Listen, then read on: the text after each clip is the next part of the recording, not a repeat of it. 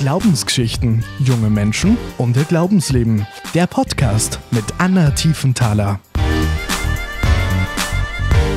Am 20. März 2022 ist es ja wieder soweit und in allen katholischen Pfarrgemeinden in Österreich wird die Pfarrgemeinderatswahl durchgeführt. Und bei mir zu Gast ist heute die Leonie, die sich auch sehr engagiert in der Pfarre St. Severin in der Salzburg Stadt. Und sie wird uns heute erzählen, warum sie sich engagiert, warum es ihr so viel Freude bereitet.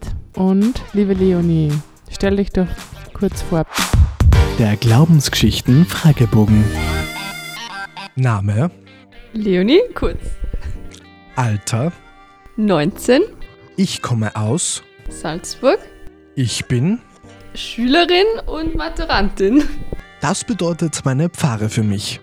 Eigentlich ein zweites Zuhause mit einer ganz riesengroßen Familie, wo man immer Platz findet. Mein Lieblingslied aus dem Gotteslob. Großer Gott, wir loben dich. Wenn du Gott treffen würdest, was wäre deine erste Frage? Also ich würde fragen, wie man auf diese ganzen genialen Dinge draufkommt, die es bei uns auf der Welt so gibt.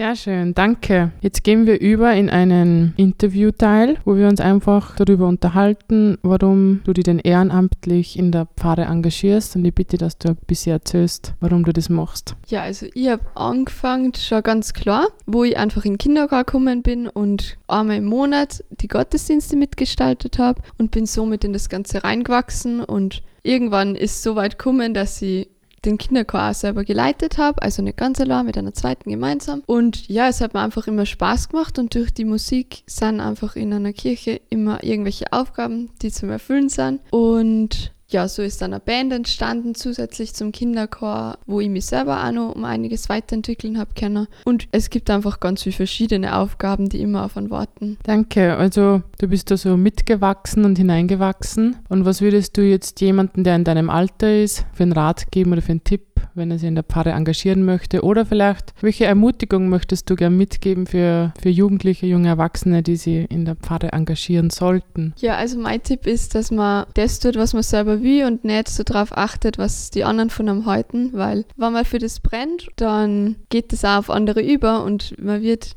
sicher nicht ausgelacht oder so, wenn man, wenn man das gefällt, was man macht, wenn man das gern macht und wenn man das mit Herzblut macht. Man sollte sich einfach drüber trauen, auf vielleicht auch auf eine Pfarre zugehen und das einfach auf einen zukommen lassen, weil ich bin mir ziemlich sicher, dass man einen Bereich findet, wo man aufgehen kann und der einen Spaß macht. Jetzt bin ich auf jeden Fall selber auch wieder viel mehr motiviert. Danke, Leonie. Das Feuer in dir, das merkt man. Das merkt man in der Ausstrahlung. Schaut, dass den nicht jeder sehen kann gerade. Und jetzt würde ich da gerne nur eine abschließende Frage stellen. Und zwar, welche Bedeutung hat denn für dich der Glaube und für dein Leben, für deinen Alltag? Kannst du das integrieren oder wie, wie siehst du die Sachen? Ja, mich persönlich begleitet er jetzt ganz bewusst eigentlich seit neun bis zehn Jahren ungefähr. Ich habe damals in einer nicht so leichten Phase angefangen, das in mein Leben zu integrieren und bin auch im Glauben natürlich gewachsen, wie es hoffentlich ganz viele andere tun. Und es ist die Vaterrolle, die Gott für mich einnimmt oder auch von, eigentlich von Anfang an eingenommen hat, die ist für mich immer ganz wichtig gewesen. Aber im älter werden und immer natürlich auch selbstständiger werden, ähm, gibt es ganz viel mehr, was ich eigentlich nur entdecken werde, die